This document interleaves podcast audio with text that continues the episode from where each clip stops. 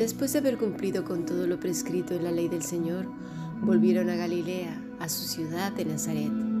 Y el niño crecía y se fortalecía y se llenaba de sabiduría y la gracia de Dios era sobre él.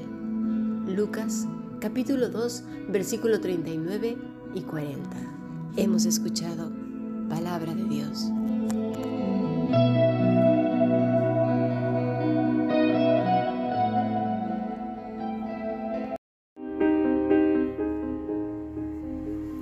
La Fundación Bíblica te invita a participar tanto de esta aula internacional hoy apegados a él, como a sus cursos online en mol.fundacionbiblica.com.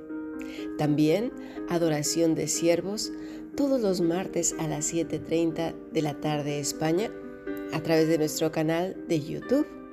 Para cualquier información escribe a fundacionbiblica.gmail.com.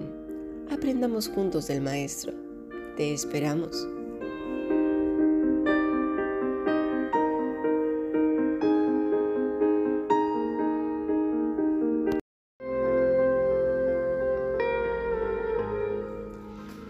La primera vez que escuché un sermón con este pasaje como base de partida, habría sido tal vez, hará unos 25 años o más. Recuerdo que trataba mucho acerca de la familia y la importancia de la unidad, de la comunicación, amor y en general el hecho de que todos cumplieran su rol dentro del hogar. Y de ahí para adelante parece que este era lo único que podríamos aprender de ello. Pensé que quizás Dios lo había permitido pues solamente para mostrar alguna enseñanza acerca de la familia. Al menos esto era lo que yo pensaba todavía hará, pues no sé, algunos 10 o 12 años. en cierta manera es así, porque, ¿por qué no decirlo? José y María eran un matrimonio ejemplar y no solo cumplieron con lo prescrito en la ley del Señor, sí, en cuanto a lo que ceremonia se refiere, porque ellos sabían perfectamente que al fin de cuentas eso era el resultado de lo que había en el corazón del hombre. Ayer lo vimos, ¿verdad? La relación que José y María tenían con Dios provenía más no del ejercicio religioso o ritualista, por sabérselo de memoria, sino más bien de eso que tenían ellos como, como parte de su ser, la relación con Dios, su voluntad, hablar con Él de una manera tan, tan profunda, tan de día a día, tan, tanto que, que no podrían vivir sin Él. Porque como ya hemos visto más de una vez, todos estos hombres y mujeres piadosos tenían en cuenta las palabras la palabra del Señor, que ayer lo vimos, ¿verdad? Pero también sus palabras, lo que Él había dejado a través de los profetas. Vamos a estudiar Isaías capítulo 1, versículo 11, y bueno, nos vamos a ir hasta el 20. Comenzamos. ¿Para qué me sirve, dice Jehová, la multitud de vuestros sacrificios? Hastiado estoy de holocaustos de carneros y de cebo de animales gordos no quiero sangre de bueyes, ni de ovejas, ni de machos cabríos. ¿Quién demanda esto de vuestras manos cuando venís a presentaros delante de mí para hollar mis atrios? No me, traigáis no me traigáis más vana ofrenda. El incienso me es abominación. Luna nueva y día de reposo, el convocar asambleas, no lo puedo sufrir son iniquidad vuestras fiestas solemnes. Vuestras lunas nuevas y vuestras fiestas solemnes me tienen aborrecida mi alma, me son gravosas. Cansado estoy de soportarlas. Cuando extendáis vuestras manos, yo esconderé de vosotros mis ojos. Asimismo, cuando multipliquéis la oración, yo no oiré. Llenas están de sangre vuestras manos. Lavaos, limpiaos, quitad la iniquidad de vuestras obras de delante de mis ojos. Dejad de hacer lo malo, aprended a hacer el bien, buscad el juicio, restituid al agraviado, haced justicia al huérfano, amparad a la viuda. Venid luego, dice Jehová, y estemos a cuentas. Si vuestros pecados fueren como la grana, como la nieve serán emblanquecidos. Si fueren rojos como el carmesí, vendrán a ser como blanca lana. Si quisierais y oyereis, comiereis el bien de la tierra. Y si no quisiereis y fuereis rebeldes, seréis consumidos a espada, porque la boca de Jehová lo ha dicho. A veces nos quedamos solo con lo de los sacrificios, ¿verdad?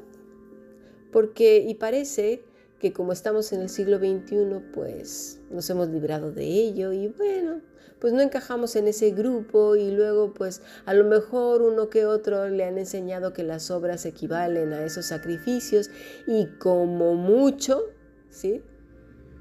Pues eh, con que lo dejen de pensar o hacer, es que eh, han surgido cada cosa, ¿verdad?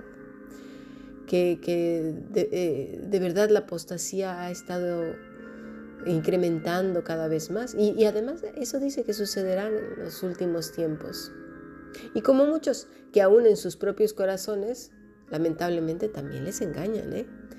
dicen y recontrafirman que no es así, cuando luego andan anunciando por aquí y por allá, pues lo que andan haciendo y no sé cuánta fanfarria, ¿verdad?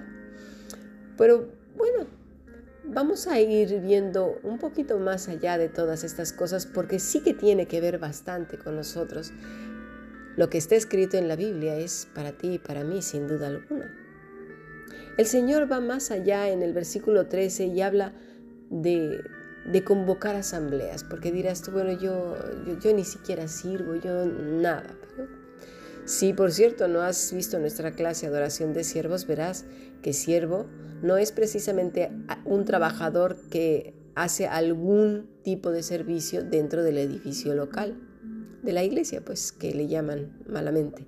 No, siervo es todo aquel que ha sido redimido por Cristo. Así que eso ya lo complica un poco más. Eh, habla el Señor de las de convocar asambleas. Y ahí es donde poco he escuchado.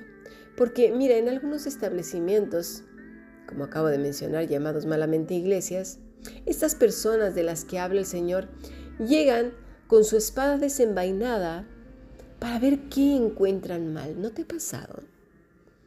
No sé, me los imagino con un lente grande en el ojo derecho, una lupa aún todavía más grande en la mano izquierda y una espada en la mano derecha. Entran con la cara ya descompuesta, amargada, la sonrisa les cuesta un serio problema en su rostro porque no es algo común, como que les duele la cara. La cabeza está ligeramente elevada por encima de los demás, observando de manera crítica y tomando nota para luego dar la primera estocada. ¿Y sabes cuál es esa primera estocada? Casi siempre tiene que ver con el dinero y con el control. Hmm. Pero eso sí, en el nombre de Dios. Igual como lo hacen hasta los talibanes, ¿verdad? Que en el nombre de Dios cortan un montón de cabezas. Cuando en realidad, son sus, en realidad lo que los mueven pues son sus propios intereses. Y ellos dirán, oye sí, ¿cuáles intereses? ¿Qué intereses puedo tener yo?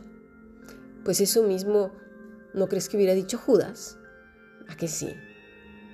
El Señor aquí está desnudando el corazón de los hombres. Sí, sí. Y a Él no le podemos engañar ni ayer, ni hoy, ni mañana, ni jamás. Esas reuniones de fariseos donde más parece una carnicería que una reunión de iglesia. Porque lo que la iglesia está llamada a juzgar por labios de nuestro Señor Jesucristo es el fruto y el contenido teológico de lo que se dice, enseña y predica en los grupos cristianos, que es Cristo, desde la A hasta la Z. Eso es lo que deberíamos de juzgar. El fruto y que Cristo se ha enseñado, de la A a la Z. Pero claro, como lo dijimos en el podcast de ayer, si no se conoce a Cristo, y no, y no solo, no hablo de conocer de conocimiento académico, ¿eh? conocer de un conocimiento profundo, un conocimiento tan intenso como saber por así decirlo, cuando te duele la cabeza, el lugar donde te duele, o cuando te duele el estómago, saber ubicar dónde está. Un conocimiento en el cual yo conozco a mi amado, mi amado es mío y yo soy suya. La voz de mi amado. He aquí él viene saltando sobre los montes, brincando sobre los collados. Mi amado es semejante al corzo o al cervatillo. Helo aquí, está tras nuestra pared mirándonos por las ventanas. Cuando, cuando alguien conoce de esa manera a su amado, es muy difícil ser engañado, es muy difícil caer en trampas, es muy difícil que te digan algo y tú desconocerlo. Así pues el Señor nos habla de las asambleas, reuniones, porque una vez más y más y más. Dios tiene razón. En esas asambleas sale toda la pus y sabe quién es quién y qué es lo que le interesa a cada corazón. Lo acabamos de leer. Qué vergüenza, qué vergüenza. Dice el Señor, no lo puedo sufrir. Creo que estas personas conflictivas, latosas, rencillosas, ambiciosas, amargadas, contenciosas, de verdad no deberían de estar en esas asambleas, reuniones de miembros, consistorio, llámale como quieras porque le ponen diferentes nombres, porque debería de primar lo que Dios ha dicho. ¿Y sabes qué es lo que ha dicho? No lo puedo sufrir Vete otra vez al libro de, de Isaías. Léelo con detenimiento para que veas que no me lo estoy inventando. Así lo dice el Señor, no lo puedo sufrir. Pasemos al siguiente podcast. Sigamos aprendiendo.